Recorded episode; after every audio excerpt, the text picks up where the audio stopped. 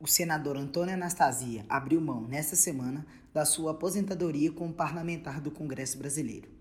O anúncio foi feito antes da votação em primeiro turno da reforma da Previdência, que foi aprovada com seu voto favorável.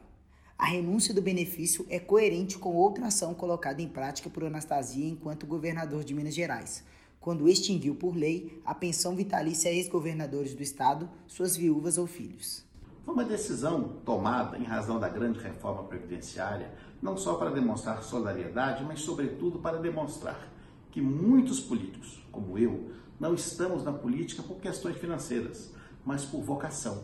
Sou servidor público de carreira do Estado de Minas Gerais e professor da universidade. Muitos se esquecem que, quando governador de Minas, no meu primeiro mês de mandato, encaminhei projeto de lei à Assembleia extinguindo a pensão vitalícia dos ex-governadores e sancionei essa lei. Anastasia é servidor público de carreira da Fundação João Pinheiro, instituição de pesquisa e ensino vinculada à Secretaria de Estado de Planejamento e Gestão de Minas Gerais, e professor licenciado na Faculdade de Direito da Universidade Federal de Minas Gerais.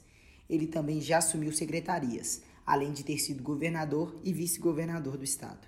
Portanto, importante para conhecer de fato aqueles que se dedicam à causa pública é saber os seus propósitos o meu nunca foi enriquecer no serviço público. Tive muitas oportunidades, eventualmente, como advogado. Poderia ter seguido uma carreira, certamente, acredito que poderia ter um êxito financeiro muito maior que tenho como servidor que sou.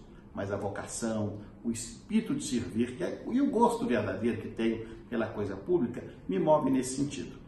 O texto base da reforma da Previdência foi aprovado em primeiro turno no Senado com 56 votos favoráveis e 19 contrários. A expectativa é que a proposta possa ser votada em segundo turno até a próxima semana, quando então poderá seguir para promulgação.